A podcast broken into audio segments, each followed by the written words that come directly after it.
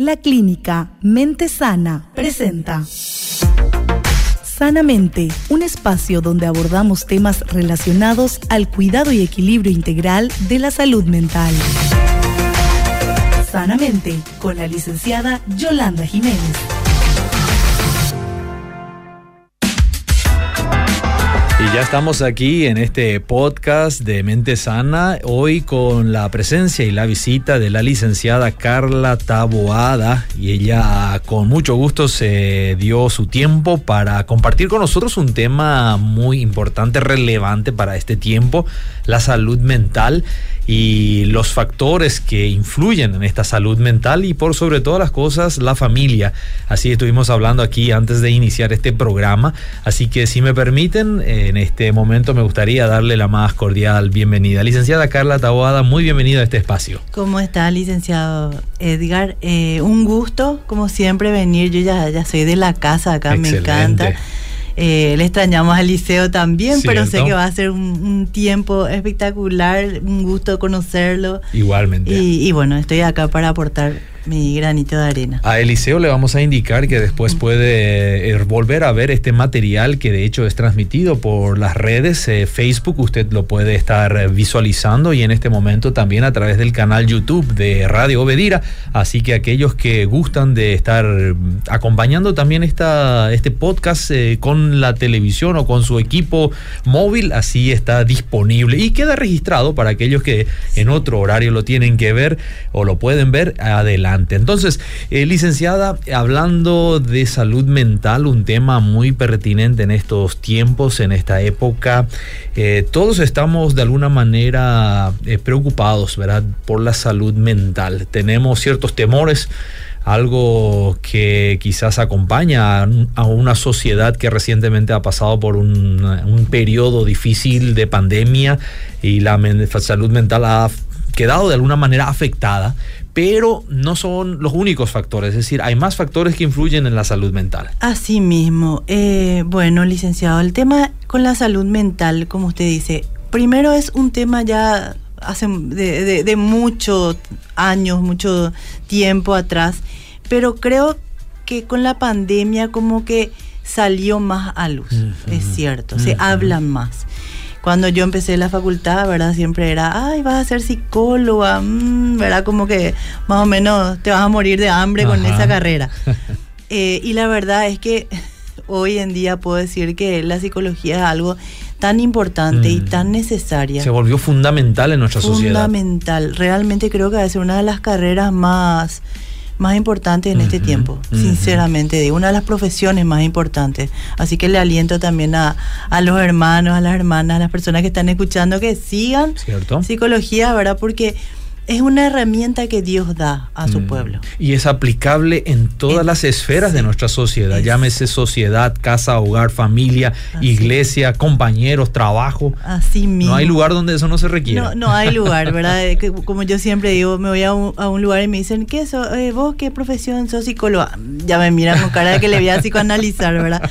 No es tanto así, pero bueno, estoy feliz con, con la profesión que, que tengo. Eh, me encanta servir, ¿verdad? Con, esta profesión, así que bueno, hoy justamente venimos para eso, ¿verdad? Y vamos a hablar de lo que es la salud mental.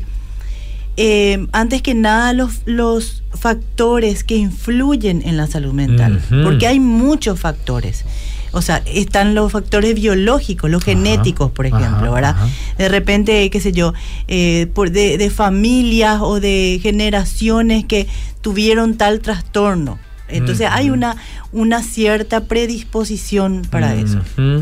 ¿Qué es lo que nosotros que desconocemos la profundidad de este tema generalmente queremos asociar como único factor? Es decir, si algún comportamiento extraño tiene la persona, ya tratamos de analizar si en la familia ya hay otros con ese mismo trastorno. Así mismo, pero este no es el único factor. No no es el único factor. El cerebro está, eh, tiene una, estructura, también puede haber una deficiencia, algo, químico. Todo eso influye. Mm. Eh, después están las experiencias de la vida. De mm. repente una persona que sufrió un abuso o un trauma fuerte, ¿verdad? Eso puede repercutir en un trastorno mental. Mm. Después los antecedentes familiares, o sea, los problemas de salud mental que pudo haber habido, como se dice, en la familia, en la generación, la abuela, por ejemplo, nosotros sabemos que ante los casos de trastornos de depresión, de ansiedad, siempre preguntamos, ¿en la familia hay personas que Ajá. sufren de depresión? Porque es un factor también muy importante. Y después el estilo de vida, que Ah. sabemos que tenemos que, así como cuidamos nuestro cuerpo, tenemos que cuidar nuestra mente. Eso es muy importante y eso es, es, fundamental Es también, fundamental. ¿verdad? Entonces, entre todos estos factores, claro, están también los trastornos que son como más eh, biológicos o más que tengan más que ver con los genes. Por ejemplo, la esquizofrenia, Mm. el trastorno bipolar, ¿verdad? Ujú, ujú. Y cuando yo hablo de trastorno, porque esto es muy importante, entender de que son diagnosticados, porque lastimosamente estamos a- mal acostumbrados, vamos a decir, a decir, ay, qué bipolar que sos, por Mm, ejemplo, ¿verdad? sí. O a la persona que es muy cambiante, por ejemplo. O de repente, ay, la otra vez escuché, es una esquizofrenia, una esquizofrénica, le dice a una persona.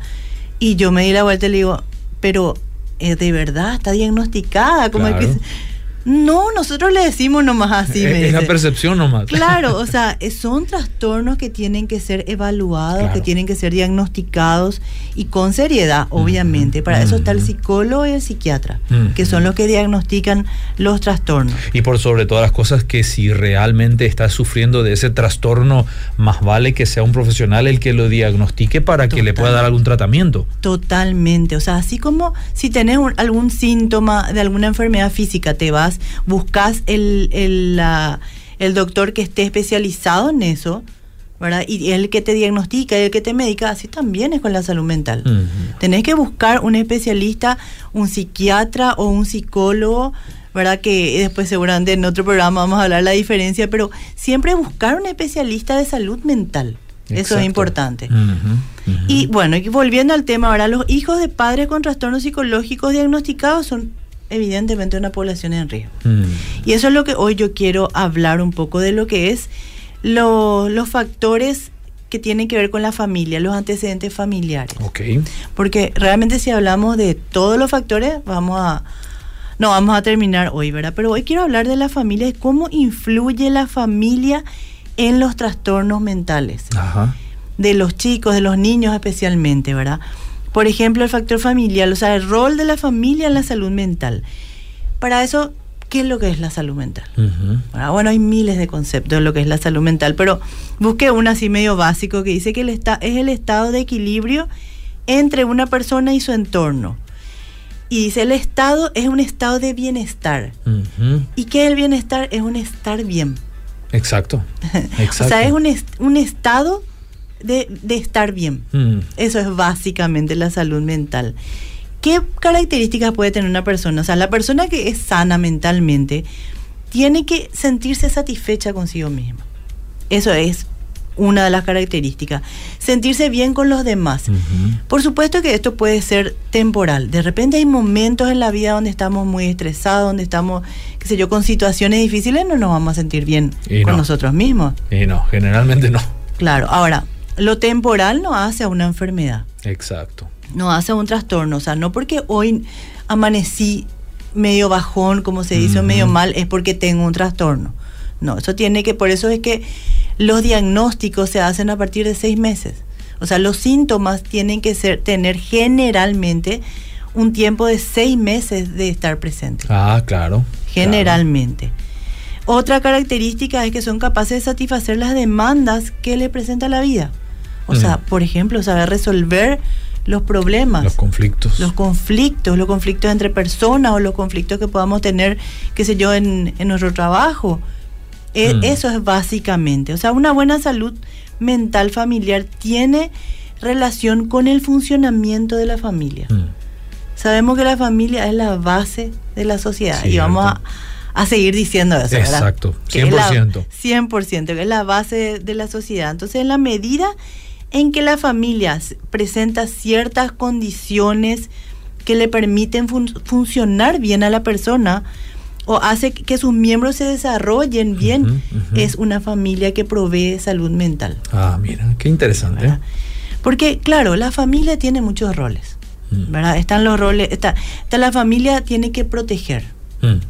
¿verdad? Tiene que educar, tiene que hacer que sus miembros se sientan bien. Siempre decimos eh, que nuestra familia eh, o nuestra casa sea como ese oasis de paz. ¿Quién no quiere eso?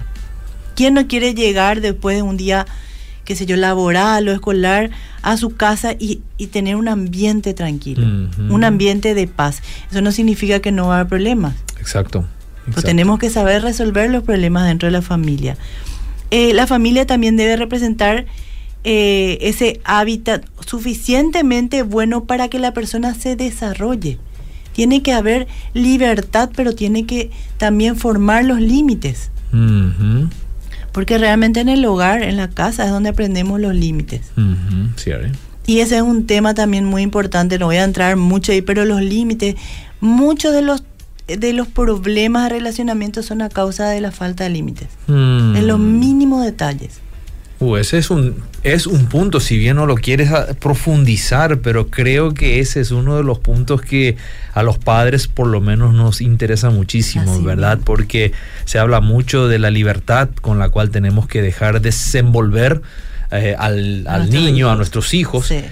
Pero, hasta qué punto. Pero los límites son importantes dentro de esa libertad. Totalmente, es súper importante. O sea, una, los límites nos dan seguridad.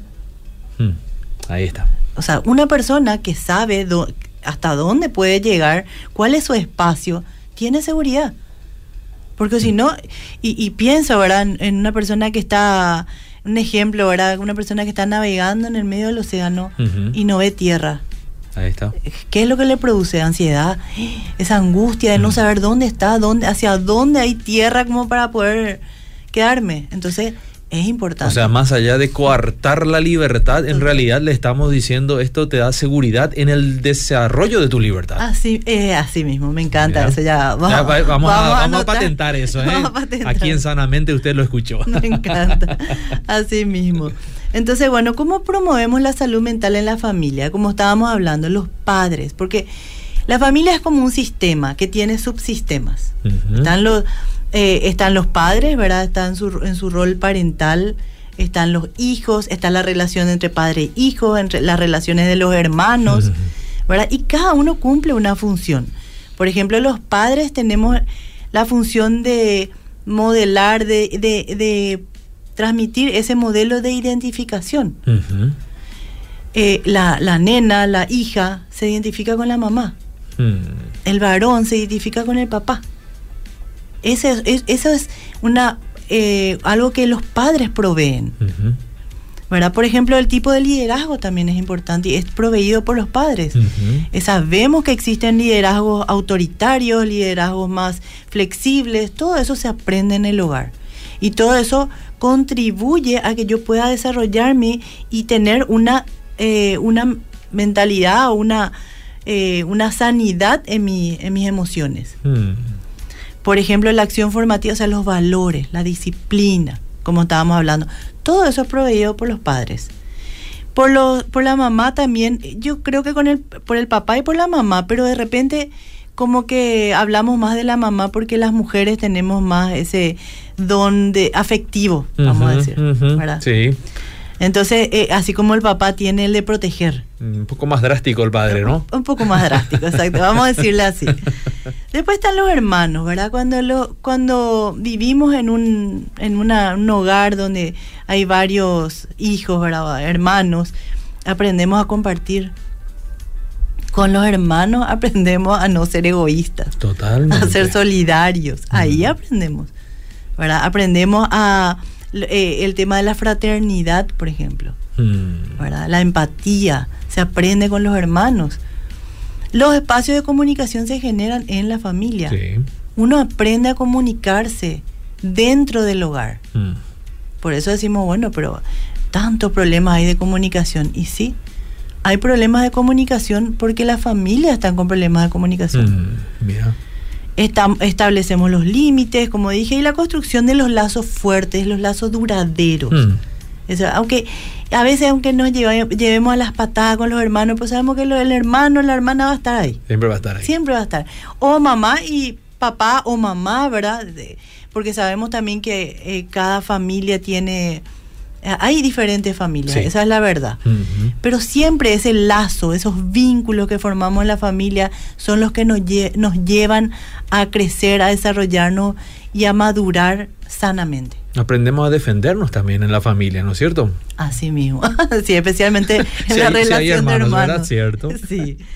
Bueno, y los, pa- entonces, hablando un poco de lo que son los trastornos, ¿verdad? Los padres que tienen trastornos mentales eh, afectan a los hijos. Mm. Y eso tenemos que saber porque y tenemos que ser conscientes. Eh, el hecho de saber tengo un trastorno mental, tengo una situación, no es para decir eh, eh, ya, ya soy un desastre o ya no tengo arreglo, todo tiene solución. Mm. Tenemos que buscar ayuda.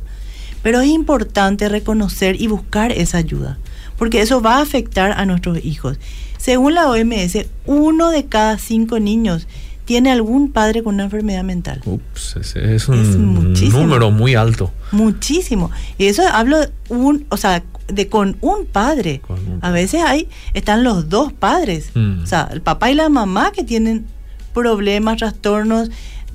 Cuando yo hablo de trastornos mentales, también estoy hablando de la ansiedad. Estoy hablando de la depresión, que de repente como ya es más común. No, no hablamos solamente del término locura que nosotros No. decimos, eh, está loco ese señor o esa No. señora. No, tiene que ver con esos Estamos hablando de- de- síntomas. Bueno, básico, no quiero minimizar, digo básico porque re- sabemos que las estadísticas eh, subieron muchísimo después de la pandemia. Hay muchísimos más casos de depresión y de ansiedad, pero no dejan de ser trastornos mentales. Exacto. Entonces, el ambiente familiar inestable, los conflictos familiares, eso Mm. es un genera o puede generar. Yo no estoy diciendo con eso, ah, bueno, mi el ambiente mi ambiente familiar fue un desastre, por eso tengo un trastorno mental. Estamos hablando del principio que hay varios fa- eh, factores. Cierto. ¿verdad?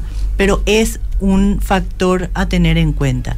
El alto nivel de estrés Mm. es otro problema. El tema de la afectación de las habilidades de la crianza, o sea, esos padres que lastimosamente no supieron criar. Porque la verdad es que nadie sabe criar, o sea, nadie, No, nadie nace con ese manual Claro, bajo el brazo. Nadie nace, pero tenemos que buscar ayuda, tenemos que, eh, por eso vivimos en sociedad, ¿verdad? Necesitamos de la otra persona. El rechazo, la, la el- o como dije, la, lo que es el abuso, la violencia, Mm. todo eso genera muchísimos trastornos, lo que son los estilos de apego inseguro. De repente, lastimosamente, yo no sé si usted recuerda, hubo un tiempo donde hubo mucha gente que fue a vivir a otros países, a trabajar a Sí, otros países. sí, sí, totalmente. Y habían muchas familias desmembradas. Sí. Muchos hijos quedaron acá y sus padres se fueron a trabajar a otros países. Eso afectó a los hijos. Y afectó también a los padres, pero afectó a los hijos. Claro. No podemos tapar el sol con un dedo. Eso afecta. Mm. Y me, y me dicen, bueno, sí, pero tuve que trabajar. Está bien, pero simplemente estamos acá viendo de cuáles son los factores. Sí. Va a afectar. Sí, sí. Sabemos que un divorcio también afecta. Entonces, en las estrategias de afrontamiento, o sea, re- cómo regulamos las emociones, o sea, ¿qué significa eso? Eh, estamos nerviosos, yo estoy nerviosa porque llegué de mi trabajo súper estresante, cansadora, y vengo y remato por mis hijos. Uh. Yo siempre utilizo una palabra que es un, un poco fuerte, ¿verdad? Pues me enseñó mi pastor. Entonces le echo ya la culpa a él. muy bien. Nosotros no somos basureros de nadie. Y esa es la verdad. Y tenemos que enseñarle a nuestros hijos y practicar eso en la casa, de que ellos no son basureros. O sea que yo puedo estar muy enojada, molesta, estresada con todo, pero ellos no tienen que ser mi depositario. Yo, no, Mm. yo no tengo por qué ir a depositar en ellos mi frustración, Oh. Mi enojo, mi rabia. No, no debemos usar a la familia como válvula de escape de nuestras propias frustraciones. Así mismo. Mira, Y qué difícil es, ¿verdad? qué difícil, es, porque uno, uno no se anima a rematar en el trabajo, por ejemplo, porque sabe que le va a afectar su Claro. continuidad allí, Pero eso también porque aprendemos y decimos, es que tengo que rematar. a algún lado. Eh, en la tengo- casa entonces. Claro, tengo que sacar afuera por algún lado. Está bien, tenemos que saber regular y administrar nuestras emociones. Tenemos que saber cómo sacar afuera. Entonces practica algún deporte de última, Claro, no sé, rematar contra la pelota, ¿verdad? Exactamente, que no, no tiene vida, no le va a doler, porque si rematas con tu hijo, le vas a- le puedes Sí. marcar por el resto de la vida. Sí. Y es, y lo peor de todo que después de eso se, se produce eh, otra vez nos- los hijos, cuando son adultos, vuelven a repetir las conductas. Ujú. Entonces, eh, y ahí es donde ya vemos la influencia del entorno familiar en la vida de otro. Tenemos generaciones y generaciones de violencia. Mm. Hmm. Entonces, bueno, tenemos que cortar. Yo, te interrumpo un segundo, licenciada, solamente para la audiencia que gustaría de repente hacer una consulta. Hay un número habilitado, es el 972-201-400. En minutos más, la licenciada aquí se dará el tiempo para leer algunas de las consultas si las hubiera. Así que la gente siempre tiene muy interesantes consultas sobre el tema. Sí, así mismo, así que vamos a escucharle. Eh, no, y quería simplemente tocar el ejemplo de la depresión, ¿verdad? Hablando, por ejemplo, porque es un lastimosamente un trastorno ahora muy, muy, o sea, que hay muchos, muchas personas con depresión eh, y los padres, por ejemplo, ¿verdad? Por, por diferentes situaciones. Entonces, ¿eso cómo afecta a los chicos, a los hijos? Por ejemplo, una persona que está deprimida tiene una disminución en el interés de las actividades. Mm. No, no quiere salir. No quiere salir, no, quiere, jugar, no quiere emprender nada. Nada, y de acuerdo al nivel de depresión también, ¿verdad? Porque nada no quiere hacer. De repente una persona que está muy con mucha depresión está prácticamente encerrada. Yo conozco gente que vos le preguntás por, por su mamá, por ejemplo, y te dice, yo tengo recuerdos vagos de mi mamá en la infancia que ella estaba acostada todo el día. Mm. Y estaba con una depresión. Y estaba todo el día medicada, encerrada, no, no, no contaba con ella para nada. ¿Cómo afecta eso la, vida de los hijos, verdad? El tema del ánimo deprimido, como digo, la irritabilidad, mm. ¿verdad? Porque la depresión también causa irritabilidad. esas explosiones, esos mm. nervios desmedidos. las interacciones que son menos frecuentes entre padre e hijo. Porque claro, una persona que está deprimida no tiene ganas de estar conversando ni interactuando con sus hijos. Está encerrado en su mundo. Entonces los hijos crecen nomás así, andan, como se dice, por su cabeza. Las discusiones familiares, otra cosa que pasa en personas que están deprimidas, tienden mucho a, como dije, son, están irritables, tienden mucho a discutir, a las peleas, la disminución de los hábitos saludables. Sabemos que existen hábitos saludables como por ejemplo la el tema de la alimentación saludable, el sueño, el descanso. De repente, padres que no saben poner esos límites porque ni ellos mismos usan o, utilizan esas herramientas. Entonces están los chicos a las 12, la 1, a las 2 de la mañana en el celular, en, en la tablet, ¿verdad? Y no hay un control de lo que está pasando porque el papá o la mamá está sumergido en su depresión. En su propio mundo. En su propio mundo, en sus propios problemas, ¿verdad? Disminuye también la empatía entre los padres. La empatía que es, la empatía es ponerse en el lugar del otro. Hmm. Entonces, cuando una persona está con depresión, está tan sumergido en sus problemas, hmm. en su situación, que le es muy difícil, casi imposible, ponerse en el lugar del otro. Hmm. Y te imaginas un papá o una mamá que tenga un hijo pequeño. Sí, que requiere todavía de mucha atención. Que requiere 100% de nuestra atención. Mm. Después la habilidad verbal también se ve afectada. Mm. ¿Qué es la habilidad verbal? Es la comunicación, o sea, cómo me comunico, cómo, cómo yo voy a, conversar con mi hijo. De repente hay hijos adolescentes, hay hijos pequeños que quieren hablar. No, no se puede, no va, no va a poder. El tema de la, del aumento del riesgo suicida, mm. porque eso es algo que hay que hablar. Las personas que tienen depresión tienen muchas eh, sea, tienen un factor muy predominante de riesgo suicida. Mm. Licenciada, ¿hay algunos eh, pasos que usted recomienda haciendo que estamos identificando estos, digamos, estos factores que influyen? Em, ¿Hay algunos procedimientos o acciones prácticas que uno puede hacer? Digo, digo antes de ir a recurrir necesariamente ya a un eh, especialista, un profesional, algo previo que yo pueda decir, esto puedo hacer todavía, aquí ya necesito, requiero de asistencia o de ayuda adicional. Sí, tenemos que, antes que nada, eh, cuidar nuestra salud mental, estar atentos a eso. Tenemos que descansar bien, porque esos son los factores que predisponen, ¿verdad? A, algún trastorno. la persona que no duerme bien es una persona que está vulnerable a cualquier enfermedad, mira, a que hasta enfermedades físicas. Mira. Eh, una persona que no se alimenta correctamente una persona que no tiene espacios de recreación. Son personas vulnerables. Entonces, si vos me decís, bueno, antes de cualquier diagnóstico, cuida tu salud mental. Alimentate bien, dormí bien, eh, cuida tus relaciones. Si es que tenés problemas con alguien, trata de solucionar, porque si no estás con, esa, con ese peso, esa carga, esa angustia, trata de cuidarte en ese sentido. Pero cuando te das cuenta y decís, no, yo evidentemente me está pasando algo, no me siento bien, algo, algo no funciona bien, busca ayuda. Mm. Busca ayuda porque acá no sos vos nomás, es tu familia la que se ve afectada. Mm. Entonces, vos mujer, ¿verdad? Vos esposa, si no te sentís bien, no te, no te vayas, no vayas a pensar de que eso es así, que toda la vida vas a tener que vivir así. Vos podés buscar ayuda. O el hombre también, le digo al, al, varón, ¿verdad? Al, al, papá porque eso le va a afectar a sus hijos. Mm. Y así tenemos hijos que repiten los patrones de conducta de los padres. Entonces tenemos, por ejemplo, una mamá que ante una situación, un problema, una discusión con el papá se va y se encierra a llorar en su pieza, no quiere hablar con nadie y se queda todo el día encerrada. Entonces, ¿qué es lo que están viendo los hijos ahí? Mm. Están viendo que ante un problema tengo que encerrarme. Yo creo que es oportuno, hablando de la asistencia profesional, hacer mención aquí que la clínica Mente Sana ofrece esa clase de apoyo justamente para esas áreas en las cuales nosotros no podemos más este, con nuestras propias fuerzas o nuestras propias herramientas, ¿verdad?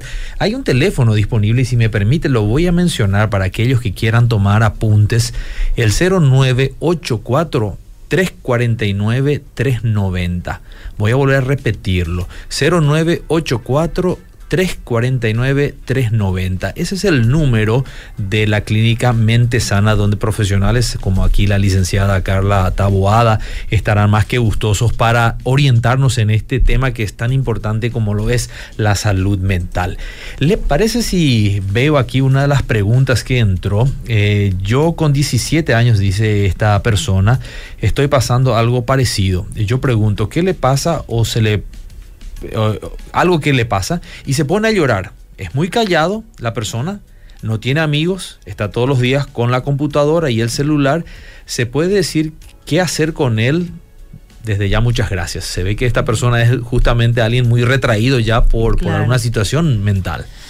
Y nosotros somos seres sociales. O sea, nacimos, vivimos en sociedad y necesitamos socializar. Una persona que está todo el día encerrado, que no socializan, no habla y, me dicen, no, pero está con la computadora, habla, no, no es lo mismo. Mm. Es una persona muy eh, predispuesta a tener un trastorno mental. Mm. Porque no, no es lo saludable, no es lo normal que una persona esté todo el día encerrada, mm. en la computadora o donde sea. No es normal. Y eso hay que saber porque de repente te dicen, no, pero él está súper bien, él no, a veces ni siquiera esas personas ni siquiera salen a comer, a compartir, no están todo el día encerrados. Mm. Claro que va a afectar, totalmente le puede afectar a su salud mental. Qué interesante tema, qué importante las recomendaciones de la licenciada en este instante y en este programa. También sería bueno que lo vuelvan a escuchar. Yo creo que se sacan muy importantes datos, en especial lo que corresponde a cuidar la mente. La salud mental es un elemento que todavía está en nuestras manos. Cuando ya se complica, eh, recurrimos a profesionales como ustedes, pero tenemos un, gran aporte todavía que dar nosotros en estos tiempos cuando lo reconocemos. Totalmente. Y información tenemos. Mm. Lo que tenemos que hacer es accionar, hacer. ¿verdad? Tenemos que cuidar, así como cuidamos de nuestro cuerpo, tenemos que cuidar nuestra salud mental y así como cuidamos también nuestra salud espiritual. Exacto. ¿Verdad? Acá nosotros sabemos que somos seres eh, tripartitos y necesitamos cuidar en todas las áreas, en todas las facetas de nuestra vida tenemos que cuidarnos. Porque de la mente salen y surgen muchas de nuestras acciones. Licenciada, qué agradable tiempo el haber compartido con usted estos minutos tan importantes y este, oportunos Eh, agradezco mucho su tiempo, agradezco mucho a la Clínica Mente Sana por darnos también eh, la preferencia de tenerlos a ustedes aquí en este programa y en este instante. Muchísimas gracias, licenciado Edgar. Un gusto. Así que bueno, estoy acá dispuesta para lo que, lo que necesiten, ¿verdad? Venimos y hablamos de lo que haga falta. Excelente. Entonces, una vez más, el número telefónico de la Clínica Mente Sana, 0984-349-390. Usted llame ahí, usted comuníquese por WhatsApp, ellos van a estar atendiéndolos. Así que muchas gracias, licenciada. Será hasta un próximo encuentro. Así mismo, muchas gracias. Seguimos. Sanamente, un espacio dedicado al cuidado y equilibrio integral de la salud mental todos los miércoles desde las 18 horas por Obedira FM. Fue una presentación de la clínica Mente Sana.